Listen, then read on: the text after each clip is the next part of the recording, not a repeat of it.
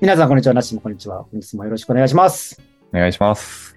本日は、まさかの7年ぶりの続編、ゆとりですか何か映画版、見てきたよ編、感想を語っていきたいと思います。よろしくお願いします。お願いします。見てきたよ編、感想編と言いましたが、あの実は僕は見てなくて、は いナッシーだけが見たパターンですね。はい。私は見てきました。よしさんは、そして、ドラマ版もご覧になっていないと。そうですね。僕はすいません。何も知りません。あの、なんか人気俳優3人がやってるドラマっていうね、こうなんか当時、2016年の時にやってるのは知ってまして、知ってたけど、あの、見てなかったんですよ。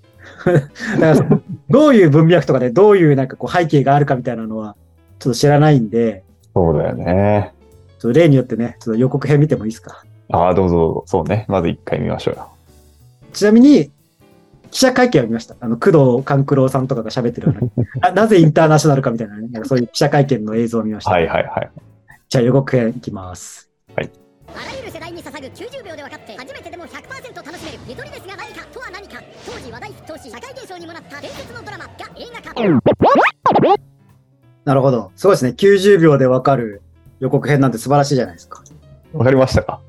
いや、まあ、なんとなく、ちょっとまあ、し知らない、知らない身からね、この、そうね。マジで知らない身が、この90秒を見た結果、どういうことかっていうと、うん。まあ、当時ほら、ゆとりがちょうど、ゆとり世代って多分90年ぐらいに生まれた人からね、うんうんうん。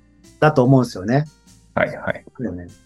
89年とか90年とか、平成の始まりぐらいか、まあ平成世代みたいなところ。まあだそういう人たちが2016年ってことは、まあちょうど20代半ばぐらいで、なんかこう社会に出てきてっていう文脈があったんですよ。うんえーまあやっぱゆとりは違うね、みたいな。とか、まあゆゆとりと言われることについてみたいなことについて語ってたドラマが、まあそんな彼らがまあ7年の時を経て、まあこう30代に入ってきて、で、まあ、またそそのね、みさらにこう、新しい、まあ今、横編でも出てきたけど、こう Z 世代と呼ばれる人たちもこうんうんう、出てきて、まあ二十歳前後に多分なってるんですよ、Z 世代は今。うん。で、新しい世代が出てきたことによって、こうなんか自分たちのこのゆとり世代というものの価値観っていうものもこうちょっとアップデート、なんだろう、こうゆゆゆとりですが何かっつって、世間をただ社に構えてればいいというわけではなくて、こうなんか社会的な身分とか、こう社会的な立場とか、なんかそういうものを背負っていかなきゃいけなくなったこう世代になってきた主人公たちが、の生き様を描く。そういう作品なんじゃないかなと思いました。まあね、大体正解なんですけどね。はい。はい。この部分は。っていうのをまあ、とうとうと語った上で、まあ、こうはいドラマ世代、まあ、見に行ったってことはドラマも好きだったって感じですか？もちろんですよ、ドラマ。ドラマが大好きなんです、私。まあ、その当時のね、こう、ドラマの時の感想でもいいし、それを踏まえてのこう、映画の感想でもいいんでね、はい、教えていただければというところなんですけど、どんな感じでした？映画の感想ですね。はい。良かったですよ。うん。ゆとりファンの私としては大満足。まあ、一旦この、うんその、ゆとりですが何かって、まあ、いわゆる人気コンテンツなわけじゃないですか。ドラマ化、うんうんあのわざわざ映画化するってことは。うんなんか何がそんなに受けたんですか、当時。なんだろうね。そう、これね、語ろうと思ってドラマ版、まあ、まず面白いのは間違いない。でも、なんでヨシさん見なかったって。私とヨシさんそんな離れた界隈にいないじゃないですか。まあ、そうね。で、私もゆとりですが、オンエアしてる時見てないんですよ。ええあの、そんなドラマなんて見る時間ないし、ドラマかーっていう感じで。うんうんた、だ、評判がすごい界隈で良くて、うん。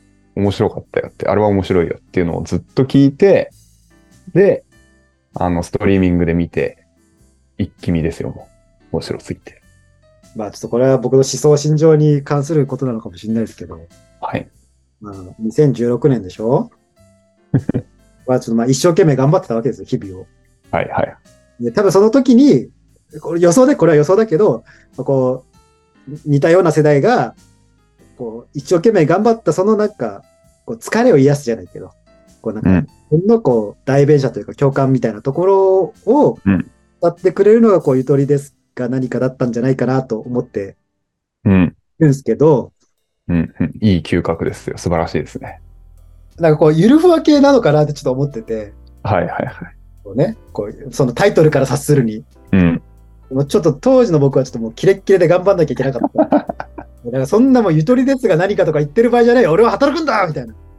すべてね、その通りだと思う。その、嗅覚もまず、やっぱりその代弁者的な部分はあるし、で、これはゆとり世代じゃない人が見ても面白いけど、ゆとり世代のひ私からすると、私たちに向けて作られたみたいな、そういう見方ができる ドラマなんですよね。まあそうだよね。主人公がそう、それの時点でね。そう。まあそういうわけじゃないと思うけど、そう受け取れるんで。で、あと、ゆるふわでもあると思う。でも相当面白いからね。く、工藤、工藤館のドラマって、予算他に見たことあります？いやそれはほら、木更津キャッツアイとかさ、はいはいはいはマンハッタンコーヒーだっけ？ちょっと待って。い。え、何 そんなドラマがあるんですか？え、知らないですか？あの、と、TOKIO の松岡くん主演の、あと、ヒロインがキョンキョンこと小泉京子さんのマンハッタンラブストーリーでしたわ。これね、めちゃめちゃ面白いよ。マンハッタンラブストーリー。おー、やっぱりね。だか工藤館の最高傑作だと思ってます。アマちゃんは見ました？ちなみに。アマちゃんもね、見てないんですよ。私も見てないです。アマちゃんを見てない私は、工藤館の中で一番好きなドラマシリーズ。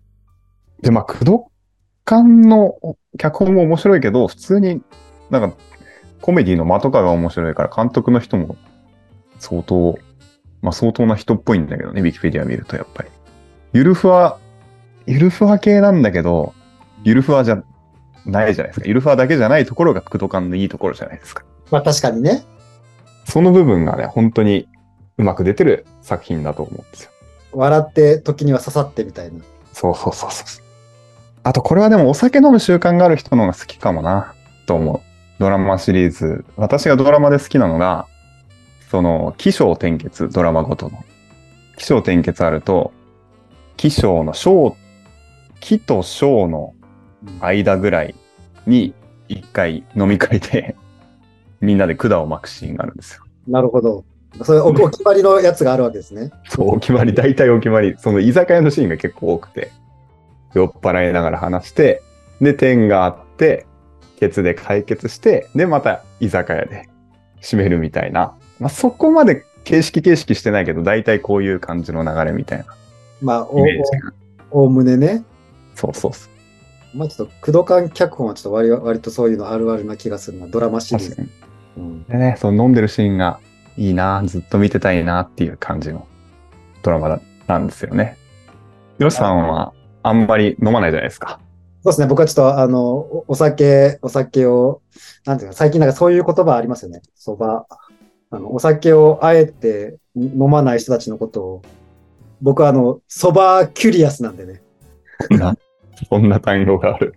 sober curious とは、お酒は飲めるけど、あえて飲まないという生き方を指す言葉として使われています。 sober とはシラフ、curious は好奇心というふうに訳されます。なるほどね。シラフになりたい好奇心らしいです。 sober。いやいやね。いいいいと思いますが。ごめんなさい、そうです。お酒飲めないだけです。すいませんでした。そ sober curious じゃありません。あの飲みたいけど飲めないぜです。まあまあ、そうですね。まあそういうわけで僕はちょっとお酒飲ま飲まないんですよね。そう、ちょっとその、で、傾向としても、さっき予算嗅覚で代弁者的な、そういうドラマなんでしょ？みたいなところ言ったと思うんですけど、そうなんですよ。自己肯定感を高めてくれるドラマなんですよね。いいドラマじゃないですか？自己肯定感高高めてくれる。愚かな私たちでも精一杯生きてるんだからいいよねっていう。で、そのちょっと愚かさの部分の楽しみ方がもしかしたらヨシさんはできないかもしれないなって。それからハマらないかもなっていう、あの、ヨシさんに進めるにあたって。僕は何だと思ってるんですか？という器具が、まあ、はい特定の人に向けてはありますが、でも、とにかく秀逸なドラマだと思います。まずね。ダメな部分もめでてくれるというか。そうそうそうそう。で、今回映画化したところで、そのね、もう本当に、まあキャストはもちろん変わってないし、スタッフも少なくとも演出の方は変わってないし、で、その部分の今話したそういう軸も変わってない。そのまんまドラマのノリをやってくれてる。でまあ、当然映画だからちょっとパワーアップしてみたいなところも。そうね。ありましたね。パワーアップの部分がね、これ一応、工藤勘さんは社会派ドラマって呼んでるみたいなんですよ。うん。で、本当に今の世間のキーワード、もりもりのえー話だ。パワハラ、セクハラ、待機児童問題、Z 世代、コロナ、セクシャルマイノリティ、コロナも入ってますよね。うん、迷惑 YouTuber、宗宗教はなかったか。で、まあ、グローバルな感じの問題の部分とかも本当に擦りまくって、今言ったのが全部2時間の本に入ってるってすごいなっていうのは、見終わって思いましたね。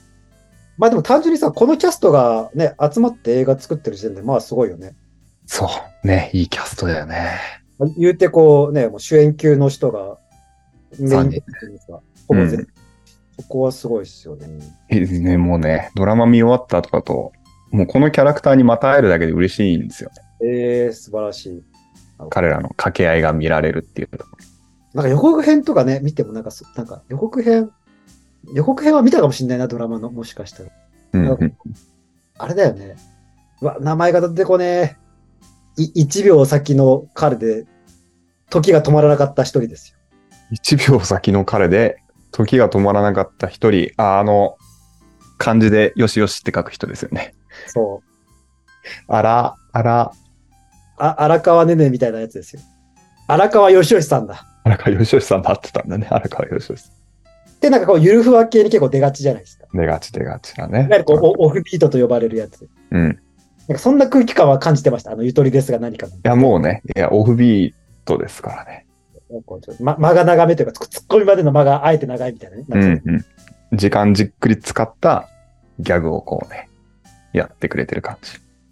ネタバレも含めても大丈夫なんで、ちょっとこの映画の感想をちょっと教えてほしいんですけど。そうね。で、ネタバレしても、面まあね、白さ別に伝わらないなっていう作品なんですよ。だってぶっちゃけ何が起こるかさっき予告編で全部紹介されてた気がするし、ね、そうそうそうそう。だからユ YouTuber になるんでしょとかなんかね、あのこう中国で人気になるんでしょみたいな、そんな感じじゃないですか。そうね。ただね、一本軸というよりは複数あって、大きい軸は、酒造の息子、あの、ま、お岡田将生くんが。岡田将生君、マー君が結婚した妻と、で、子供が生まれて、で、そこの関係が冷え切ってきてしまっているわあ、しんど。っていうところが一つ、あの、解決するっていうのが一番大きいラインかな。あとそれにこう絡むように、そう絡むようになんだよな。その酒造の経営のピンチがあったり、そのラインで YouTube があったりっていう感じのね、あらすじは本当に語りづらいんだよな。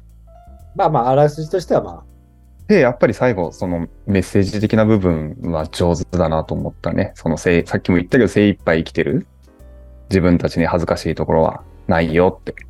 善良だけど、愚かだけど、それがいいよねっていうメッセージがしっかり染みてくる作品にはなっていたと思います。いや、本当にね、心温まるから野心がない、競争意識がない、協調性がない、ゆとり世代。かつて勝手にそう名付けられた彼らも30代半ばを迎え、それぞれ人生の岐路に立たされていた。夫婦は、夫婦仲いまいち、家業の酒屋も契約打ち切り寸前の岡田将生くん。また女性経験ゼロの小学校教師、松坂桃李くん。事業に失敗し、中国から帰ってきたフリーター、柳楽優也くん。うん、うん。家族、仕事、仲間、ライバル、不倫疑惑、マッチングアプリ、エビチリ、二日酔い。彼らの前に立ちはだかる人生の試練。そして Z 世代働き方改革、コンプライアンス多様化グローバル化、想像を超える新時代の波も押し寄せ、物語は予想外の展どうですか？予想外の展開が来たんですか？別に予想外ではないけど。まあ、先が予想できるわけではないけど、別に予想外でもない。まあ、本当に筋を楽しむ映画ではないかなって感じですね。どうお面白かったですか？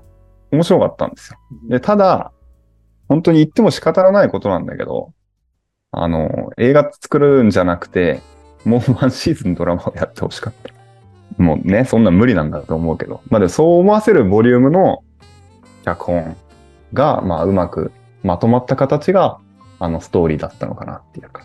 本当にもう一シーズンやドラマでこう、長々と見たかったって感じですか？そう、見たかった。それぐらい要素が多いね、本当に。じゃあもうこもっと丁寧にやって伸ばしてもよかったんじゃない？か。一個ももういくらでも引き伸ばせたんじゃない？その予算とスケジュールが合うんだったら、そのドラマーとしてワンシーズンきっといけるぐらいのアイデアが詰まった映画だった気がするな。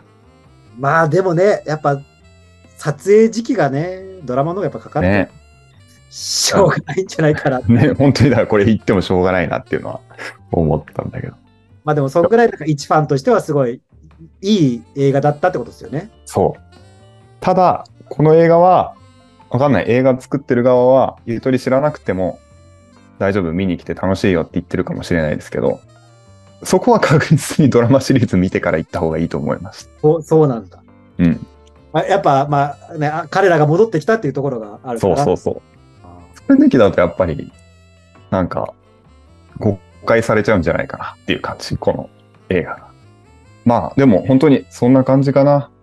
本当にゆとりファンだったら、ぜひっていうところ。ゆとりファンじゃないんだったら、まずはゆとりを見てから、ファンに見たら絶対ファンになるので、じゃあ、初初手映画は危険なんですか？初手映画は私は危険だと思う。いや、でもほら、よくあるじゃん。映画から見てドラマに戻るみたいなパターンもあるじゃないですか。それは危険。もったいないよ、ゆとりですが。うん。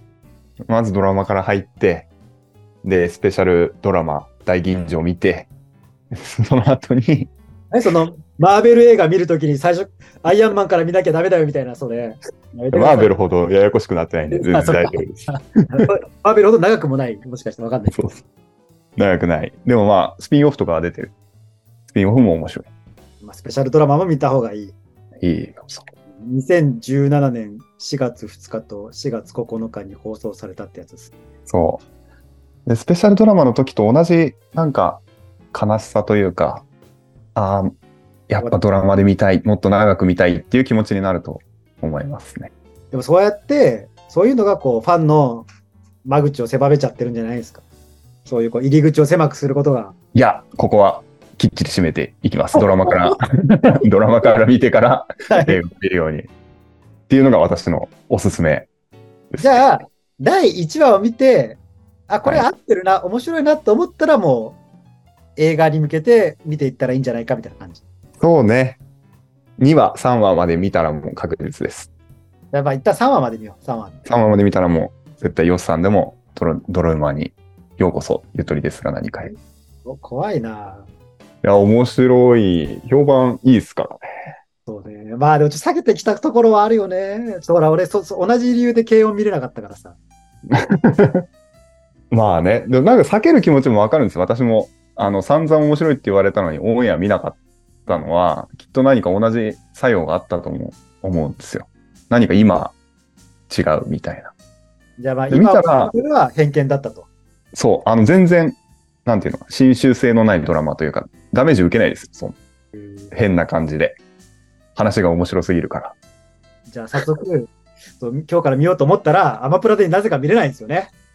どっかで配信やってないんですか？どこですか？フフールでやってるんですか？どこで配信やってるんですか？フフルーじゃないですか、やっぱり。フルーでやってるんじゃないかな。やっぱに日テレ系だから、フールなんですか？あの、そう、スピンオフが Hulu でやってましたからね。あれ？ちょっと待って。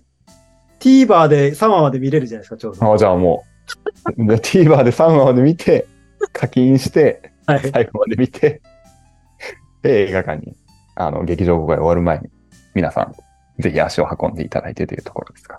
まあでもドラマの映画化だし、まあ人気次第によってはね、まあ2ヶ月ぐらいやったりもするんでね。まあそれでもまあ、まあ11月いっぱいって感じかな、見れるのは。勝手な予想としては。そうだね。ちょうどね、今これを話してる時点で TVer でお気に入り登録しました。素晴らしい。本当に面白いし、面白いだけじゃないんだよね。なんか、さすがっていう感じの、ロスが起きる作品だと、そう終わっちゃったなっていうと。珍しい。じゃあちょっと、僕はいつもあの、ん寝ながら動画見て気絶する勢なので、じゃあ今日から3日間はあの、ゆとりですが何かを見ながらこう気絶してあの、6回ぐらいに分けてみたいと思います。ぜひ、皆さんも TVer へ走っていただいて。そうですね。まあでも、多分この動画にたたどり着いてる人は多分 TVer 知ってると思うんでね。そうですよね。じゃあそんな感じですかね。なんか言いそびれたことあります？あの、ドラマ見るとオープニング曲が大好きになるんですけど、なん、だ、なんなんですか、オープニング曲は。オープニング曲、なんだっけな、名前。背景、いつかの君へかな。おお。え、アンジェラ・アキさん。違うな。三角ピエロさんっていうバンドがやってる、背景、いつかの君へという曲。僕あの、アンジェラ・アキさんのやつは多分なんかああれね、あれね。今、今検索したら出てきました。ちょっときこれもじゃあ聞いてみたいと思います。いや、これね、単体で聴かない方がいい。あ本当？ねまあ、ドラマで聴いて単体で聴いて、ハマれる、もう世代じゃない気がする。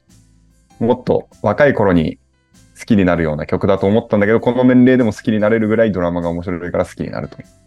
いや、なんかもう、バンドを聴き、聴いてきた私たちは、いいんだけど、一応ほら、僕も元バンドマンなんでね。いいい曲ですよ。今、もうね、改めて聞くと歌詞がいいみたいなか。で、このなんか、曲の使い方が上手なんですよ。えアニメのシティハンターみたいな。ー、ああ、あそこってうまく、うまい感じかわからないけど、でも、そういう感じの。で、それが映画でもちゃんと流れてて、本当に幸せでした。っていうところを最後、言いそびれた点として付け加えたいですね。ちなみに監督は、監督は、監督は水田信夫さんですね。結構ご年配の方なんですね。めちゃくちゃ手堅い大御所の人っていう感じなんじゃないかな、イメージ。うわえ、綱引いちゃったとかやってるじゃん。マイコハーンとか。あドラマだとなんか知ってるのあるかな。獣になれない私たちとかかな、最近の。うん、最近のだとね。ね、大御所というか、すごい偉い方なんだろうなっていう感じのする。キャリアは十分積んできたって感じの。うん。あ、ゆとりですか？何か作るんですか？すごいっすね。あ、ないな、そのふ振り幅が。確かにね。あでもなんかこう、ドラマ監督の人って感じだよね、本当にね。うん、うん、うん。で、テレビのね。じゃあ、そんな感じですかね。そうですね。じゃいやー、また見たいな、私もドラマっていう感じですね。はい。じゃあ、まあ、今回はね、あの、ゆとりですが何か映画版ことインターナショナルについて話しましたが、まあ、僕はちょっとこれをきっかけにね、ドラマの1から3を TVer で今、はい無料で見れるっぽいんで、それを見てみたいなと。その続きが見たい人は、まあ、日テレのドラマなんで、あの、日テレ系列の Hulu うん、うん。課金すると多分見れるんでしょうというところがあります。まあ、大ファンのなし曰く、映画から入っちゃダメだと。これはドラマから入るのだということなんで、そう私のね、あくまで個人的な意見です。個人的な意見としてね、あるんで、まあ、ドラマから、ドラマシリーズを見た人は、あれだね、復習しなくていきなり映画から行っても大丈夫そうだよね。大丈夫です、大丈夫です。あの、それはもうちゃんと引き戻してくれます。いきなり映画を見るのがおすすめですし、ゆとりですが、何かシリーズを知らない人は、ドラマの第1話から見るのがおすすめですというところですかね。はい、そうです。あ最後にね、あれもお願いしておきますか。あの、なんかあの、最近、ポッドキャストの反響がまあまあいいらしくて、おおおかげさまでなんかこう、100位以内に入ってるんですよね。なんかこう、ー。ご50位からこう、70位ぐらいこう、行ったり来てる、来たりしてるらしいんで、おかげさまで。ありがたい話ですね。本当ね。だあれ、世界だからね、競争相手は。世界の中で50位なんて、もう実質、実質トップみたいなもんじゃないですか。すごい、小規模競技の。まあ、あの、え映画レビューのカテゴリーの中ですけど。いや、でも、映画レビューのカテゴリーで、ワールドワイドでやってて、50位なんてすごいじゃないですか。まあね、最高52位ですよ。確かに。いや、もうせ世界で50番目ってもうトップじゃないですか、実質。何何億人いると思ってるんですか、世界中に人は。やめて、その狭い範囲とか、まあね、それを言われちゃ何も言えないですけど。で、なんか、いう感じなんで、ね。まあ、ということは、まあ、一部の人はちゃんと評価してくれてるってことなんで、ありがたいですね、もしそうなら。あのいいいいねでもいいですし、コメントでもいいですし、なんかおお便りでもいただけるとありがたいというところです。はい今回に関してはね、あのゆとりですが、何かを見た人はぜひ感想を残していってくれるとありがたいというところですかね。うんはい。じゃあそんな感じで、ありがとうございます。まとめてくれて。詳細に語ってくれてありがとうございました。いえいえ。ありがとうございました。